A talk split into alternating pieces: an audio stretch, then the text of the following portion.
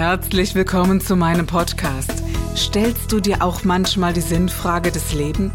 Auf der Suche nach Glück und Leichtigkeit? Ist Erfolg für dich ebenso wenig eine Frage des Zufalls? Wir reden über alles, was uns Menschen bewegt, im Kerstin Scherer Podcast.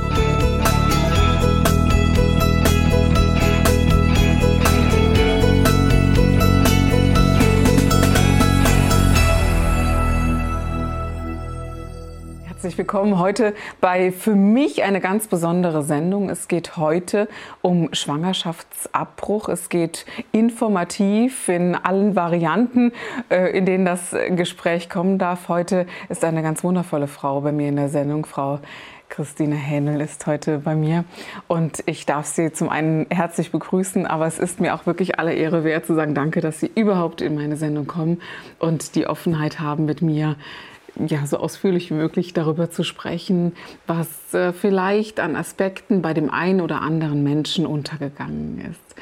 Frau Hennel, Sie arbeiten als Allgemeinmedizinerin. Vielleicht können Sie uns die Arbeit ein bisschen beschreiben.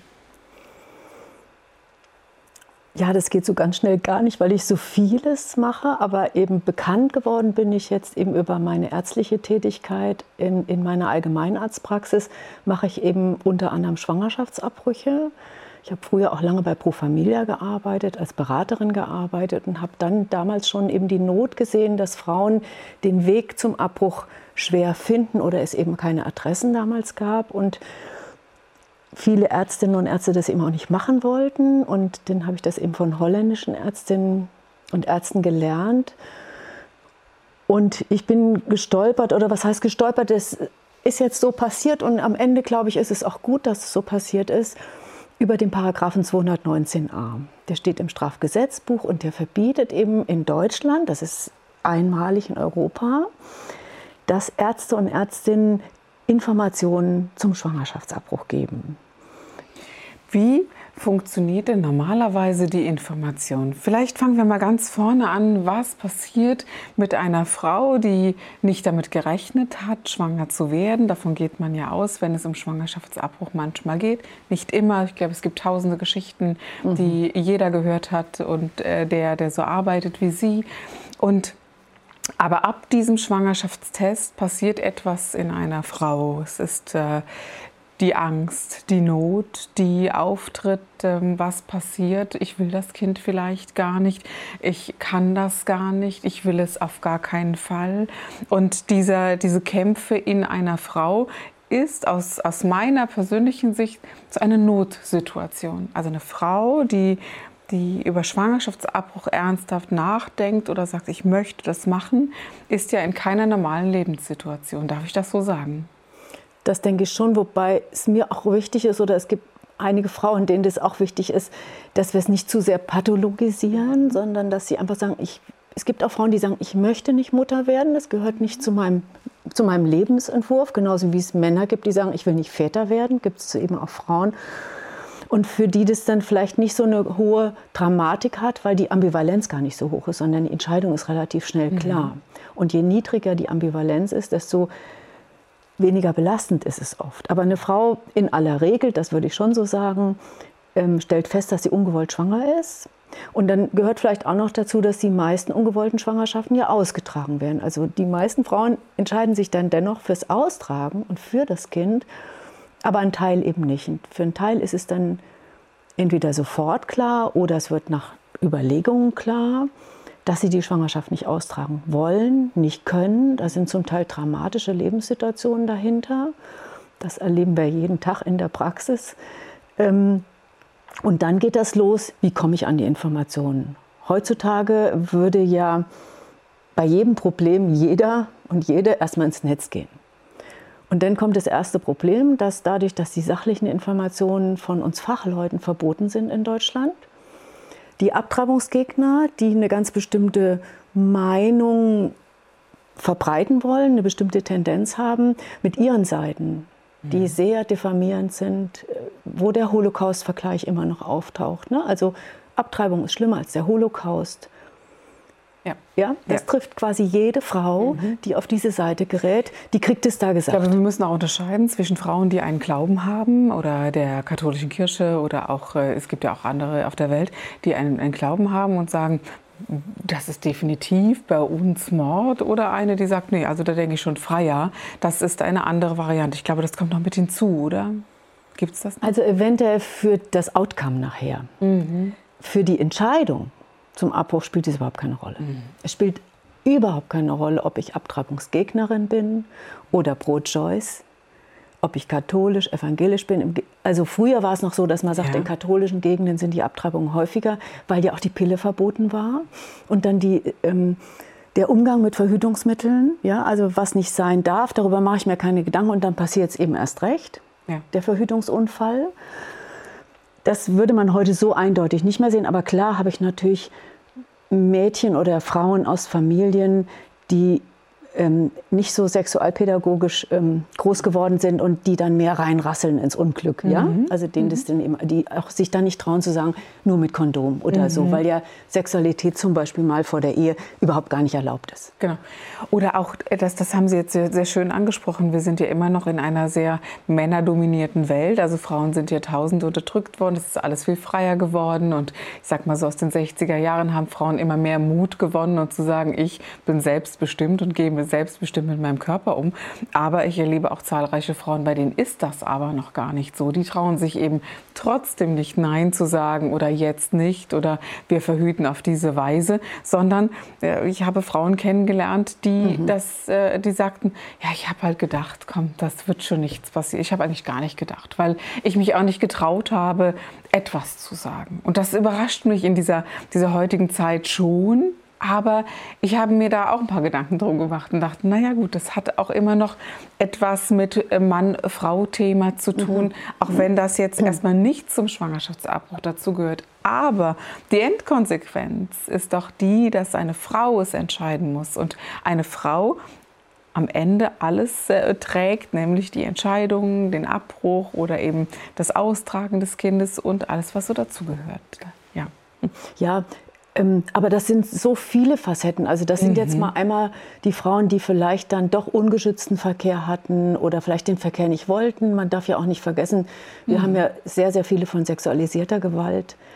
Ähm, gerade diese Missbrauchsskandale in der katholischen Kirche sind ja jetzt so offen geworden, aber wir haben ja überall, wo das Machtgefüge stark ist, haben wir überall einen enormen Anteil von sexualisierter Gewalt, ja, wo mhm. Frauen einfach völlig ohne ihren Willen ähm, penetriert werden, sage ja, ich mal. Ja. ja.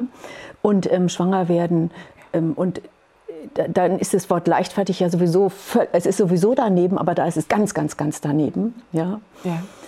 Und, ähm, aber es gibt auf der anderen Seite ja auch die Frauen, die haben mit der Spirale verhütet, die mhm. haben mit der Pille verhütet, die haben einmal in 20 Jahren Geschlechtsverkehr und mhm. da passiert es, obwohl mhm. sie die Pille danach genommen haben. Also es gibt da so eine Bandbreite und wir wissen eben einfach, dass trotz Verhütung genau, ungewollte Schwangerschaften entstehen. Genau, es gibt keine 100 Prozent, so wie man sagt. Das ja? ist wie wenn ich mich mhm. morgens ins Auto setze, rechne ich ja auch nicht damit, dass ich jetzt einen Unfall habe. Mhm, genau. Und so leben Frauen ja auch. Mhm. Und dann plötzlich stehen sie vor einer Situation, über die sie sich nie Gedanken gemacht haben, wo sie vielleicht auch vorher noch gesagt haben, für mich ist das Mord. Ja. ja. Und dann ist es ihnen passiert und sie haben vielleicht ein krebskrankes Kind oder der Mann ist krank oder sie haben schon vier Kinder und schaffen es sowieso nicht. Und dann Oder plötzlich müssen sie sich alt, entscheiden. Ja, wo man sagt, Mensch, ja. ich will mit 46 einfach nicht mehr, bin vielleicht schon Mutter von drei Kindern. Also die Ges Geschichten sind ja so, so weitläufig. Mhm. Aber es ist doch ein Unterschied, ob äh, der Grund der ist zu sagen, ich bin Opfer einer Vergewaltigung oder eines Missbrauchs. Gesellschaftlich, wenn man das äußert, mir ist etwas passiert. Das äußern ja die wenigsten. Das äußern die wenigsten, ja. Die mhm. wenigsten äußern mhm. das. Wie geht es denn dann weiter, wenn man diesen Schwangerschaftstest hat? Man geht zum Gynäkologen, die, die die Schwangerschaft wird festgestellt. Wenn man einen Termin bekommt. Das große Problem momentan ist, ja. wir hatten ja jetzt gerade neulich eine Frau, die hat 25 Frauenärztinnen und Ärzte angerufen und hat keinen Termin Nein. bekommen zur Schwangerschaftsfeststellung. Wenn die Frauen dann am Telefon womöglich noch sagen, dass es eine ungewollte Schwangerschaft ist, wird es ja erst recht schwerer. Okay. Oder sie kriegen dann gesagt, nee, also bei mir nicht. Kriegen Sie die Untersuchung nicht?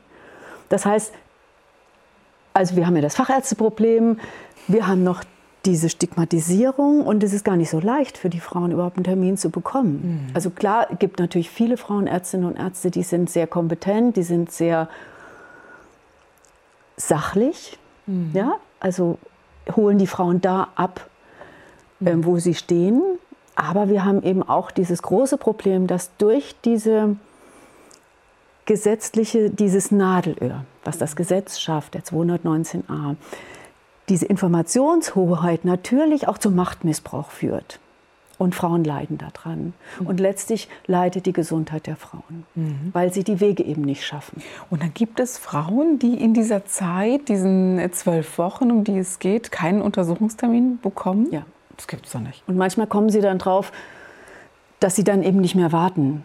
Ja, oder, ja. Ne, sondern dass sie dann eben selber schon zur Beratungsstelle gehen genau. und dann in den Beratungsstellen ja doch in aller Regel ähm, professionell beraten werden. Mhm. Das muss man schon so sagen. Ja. ja. wir haben ja diese Pflichtberatung, Schwangerschaftsabbruch, wenn es jetzt nicht eine medizinische Indikation oder ähm,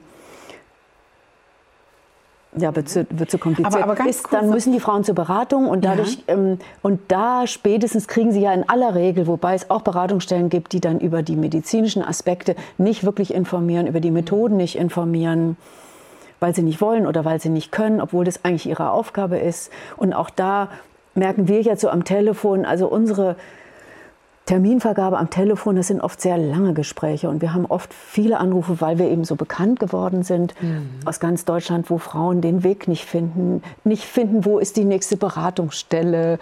Ich und, und dann einfach irgendwie so einfache wo. Hilfe brauchen. Das ja. wäre so meine, meine erste Frage gewesen. Was ist, wenn ich mir Hilfe suchen möchte und ich kann also ohne ärztliche Bescheinigung auch eine Beratungsstelle aufsuchen? Ja.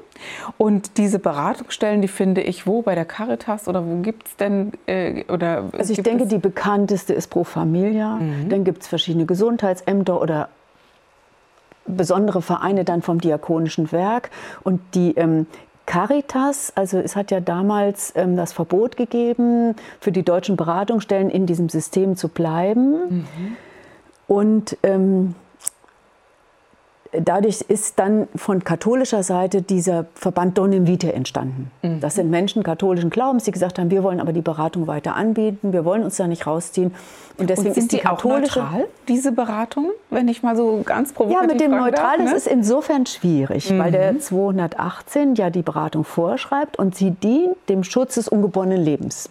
Mhm. So hat es der Gesetzgeber Immer. festgelegt. Egal, wo ich hingehe. Immer. Mhm und sie ist aber ergebnisoffen zu führen. Mhm. So, und das legt natürlich jede Beraterin, jeder Berater für sich anders aus. Ja. Und natürlich finden sie einen gewissen Unterschied zwischen den meisten Donum Vitae Beratungsstellen und den meisten Pro Familia Beratungsstellen. Aber sie können nicht, ja, genau. ja, mhm. aber sie können nicht davon ausgehen, dass sie dort eine moralischere Person bekommen als an mhm. der anderen Stelle. So einfach ist es nicht. Es ist sehr differenziert. Verstehe. Und wenn diese Beratungen gegeben werden, ist es so, dass beide Wege geistig durchgegangen wird, zu sagen, Sie sind jetzt schwanger, wenn Sie alleinerziehende Mutter sind, bekommen Sie vom Staat diese finanzielle Hilfe oder wir, gibt es Gibt es in Deutschland ausreichend Hilfe und Unterstützung für eine alleinerziehende Frau? Das sind jetzt zwei Fragen. Ja, das sind zwei. Das genau. sind zwei Fragen. Also erstens muss ich vielleicht noch mal sagen, ich habe früher mhm. diese Beratung gemacht bei mhm. Pro Familia. Als ich dann anfing, Abbrüche zu machen, war das ja auch dann nicht mehr möglich, weil diejenige, die die Beratung macht, darf auch den Abbruch Natürlich, nicht machen. Sodass mhm. ich jetzt momentan in der aktuellen ähm, Beratungsprofessionalität nicht drinstehe. Mhm. Ja?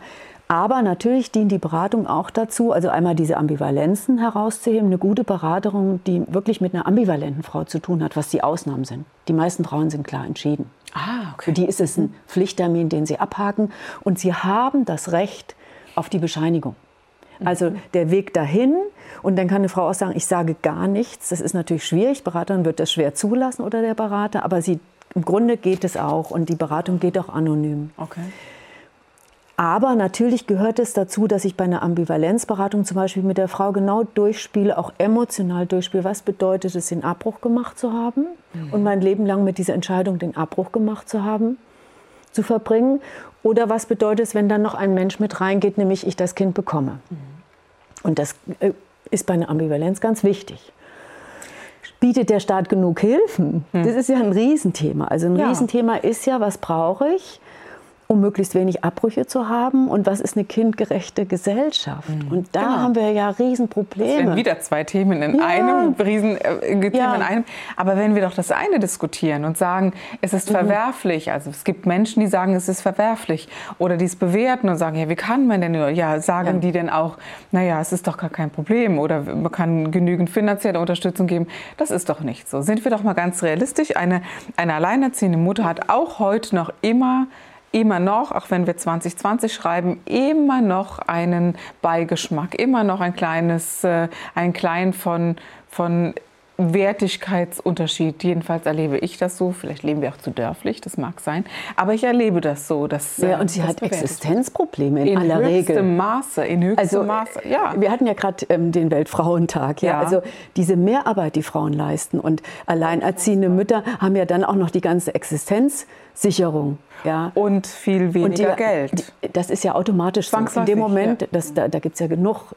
Ähm, Studien und ähm, Zahlen darüber, dass ich weiß, dass eine Frau in dem Moment, wo sie Kinder bekommt, aus der Karriereleiter rausfliegt oder zumindest abrutscht. Definitiv. Auch äh, mhm. es ist so, man ist nicht in der Lage, Vollzeit zu arbeiten. Wenn man mhm. Vollzeit arbeitet, gibt man sein Kind in andere Hände. Mhm. Möchte man das, möchte man das nicht? Welche Qualität hat das? Kann man sich das überhaupt leisten? Gibt es einen Vater, der genügend dazu bezahlt? Und all diese ganz, ganz großen Fragen. Und ja, das Leben ändert sich sehr. Also ich bin Mutter zweier Kinder und äh, sicherlich in einer anderen Situation, aber das Leben ändert sich sehr. Und ich ähm, habe irgendwann mal alles schwarz Schwarzer gehört, die gesagt hat, ähm, ja, Gnade Gott den Menschen davor, die bewerten, ob eine Frau einen Abbruch macht oder nicht. Und das ist so etwas, was mir ganz viele Jahre in Erinnerung geblieben ist, weil ich denke, ja genau, wer kann das bewerten, außer die Frau selbst? Und wer hat das Recht zu sagen, du darfst das nicht? Oder es nimmt einem ja nachher auch keiner, ja, diesen Weg ab, den man geht als alleinerziehende Mutter und sich dem nicht gewachsen fühlt oder es auch, wie Sie vorhin sagten, nicht will.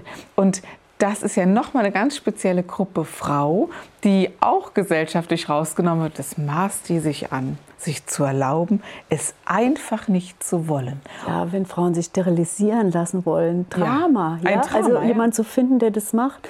Und äh, was mir gerade noch auch einfiel, ähm, oder das ist nochmal wieder ein Schritt zurück, aber mhm. ähm, die, wenn ich sage, die Frauen kriegen Hilfen, die Frauen sollen Kinder bekommen und ich will gar nicht, dass die abbrechen und schließe dann die ganzen geburtshilflichen Stationen. Ja, also die Situation in der Geburtshilfe, da fängt es ja schon, ist ganz kompliziert für Frauen geworden. Ganz, ganz heißes Thema. Kinderbetreuung und es geht ja dann immer, immer, immer weiter. Äh, das und die Erwartung an uns Frauen ich bin berufstätige Mutter und mhm. alleine diese kleine, äh, also dieser kleine Unterschied zu anderen Frauen, die vielleicht nicht so berufstätig sind, dieses schlechte Gewissen, was man mit sich herumträgt. Ja, und der Begriff Rabenmutter, genau. dieser deutsche Begriff, genau. den die anderen Länder gar nicht kennen, hat ja. ja. damit zu tun, dass ich möchte, dass die Frau zu Hause sitzt, kocht, die Kinder betreut mhm. und ähm, das Arbeiten gehen muss sie ja, um das irgendwie zu schaffen. Aber das ist irgendwie in Deutschland immer noch so ein bisschen das, nicht vorgesehen. Das ist es. Das ja? ist in das. anderen Ländern ist es völlig okay, dass die Kinder betreut werden, weil die Mutter berufstätig Natürlich, ist. Natürlich, äh, vorhin. Und bei uns darf Kindern, das gar nicht gedacht werden. Äh, meinen Kindern schadet das doch auch nicht, dass sie ganz viele Personen kennenlernen und, äh, und ich liebe sie immer und bin da und bin präsent und mhm. wenn Not ist, bin ich auch da. Aber ich war drei Jahre zu Hause da hat meine Tochter aufgeatmet, als Mutti wieder arbeiten gegangen ist. Das, wir sind dafür nicht gemacht. Und ja, natürlich, wir, wenn wir ne? in unseren besten Jahren sind ja. und im Leben was machen wollen, warum sollen wir denn plötzlich nur zu Hause sein und la la la machen? Ja, ja? genau. Das ist Quatsch. Und äh, früher gab es die Großfamilien, da war das kein Problem. Mhm. Und die gibt es jetzt heute so nicht mehr. Und dann ist es ein Problem. Und noch was, die meisten Frauen, die ja zum Abbruch auch kommen, haben ja bereits Kinder. Also es ist ja nicht die Entscheidung zwischen werde ich Mutter oder mache ich den Abbruch, mhm. sondern ich weiß ja, was Muttersein bedeutet. Und ich, ich weiß genau, ob ich mir das. Mhm. Ja, wir haben immer das Bild von der jungen, ja, diese leichtfertigen, die nicht weiß, wie es geht. Genau. Das stimmt genau. ja gar nicht. Nein, nein. Das hat ja damit nichts da zu tun. Da war ich überrascht. Also ich habe ein, ein paar Frauen kennengelernt, so in meiner Arbeit, die, äh, die über 40 waren, die drei, zwei, mhm. drei, vier Kinder hatten, mhm. die gesagt, ich äh, wurde schwanger. Und die aber dennoch sehr mit sich gerungen haben. Oder auch, die einen Partner hatten, der bereits als zweiter Ehe kam und sagte, ich habe vier Kinder, ich will nicht. Mhm. Sie eigentlich auch fertig war damit und sagt, ich will auch keine Kinder haben und diese Entscheidung dann auch getroffen hat. Was mich persönlich sehr berührt, ist diese Schuldempfindung der Frau oder so mancher mhm. Frau. Wahrscheinlich kenne ich ja nur die, die sich dann an mich wenden, die, die sagen, ähm, ich werde damit nicht fertig. Ich werde damit nicht fertig, dass ich das gemacht habe. Und ich habe Angst, dass ich etwas gemacht habe, was mich irgendwann mal an, an einen Punkt bringt, wo man sagt, was, dass ich diesem Bösen begegne. Oder dass es gibt Frauen, die zu mir gesagt haben, ich habe jetzt äh, Brustkrebs, ist ja klar, ich habe abgebrochen. Ja? Also diese, diese, die einfach so ihre Dinge zusammenfügen, das hat mich sehr berührt, wo ich wirklich gedacht habe, wo ja, wo ist das entstanden? Und dann denke ich, klar, wer kann schon gesellschaftlich offen äußern, ich habe einen Schwangerschaftsabbruch mhm. hinter mir? Ne? Wer, wer kann das sagen? Obgleich ich, Frau Händel, immer noch die, äh, das gab es, ich glaube so 95, da war ich so im, im äh, oberen Teenie-Alter und dann habe ich noch die Bilder beim Stern im Kopf von den Frauen, die mhm. sich da geoutet haben. Ne? Das war so für mich damals als junger Mensch so der, das erste Mal, dass es Frauen mhm. gab, die gesagt haben, ich habe einen Schwangerschaftsabbruch äh, vollzogen und das das ist mein Leben, das ist mein Bauch und das ist mein Körper. Also damit bin ich groß geworden. Und, ähm, und heute denke ich, ich bin jetzt auch keine 20 mehr, das heißt, es schon, ist schon ziemlich lange her. Was hat sich getan? Am Gesetz ja noch gar nichts. Also von 95 bis jetzt hat sich ja noch gar nichts getan. Mhm. Und auch, dass man es äußern darf. Es hat sich doch eigentlich nichts getan. Sehe ich das falsch?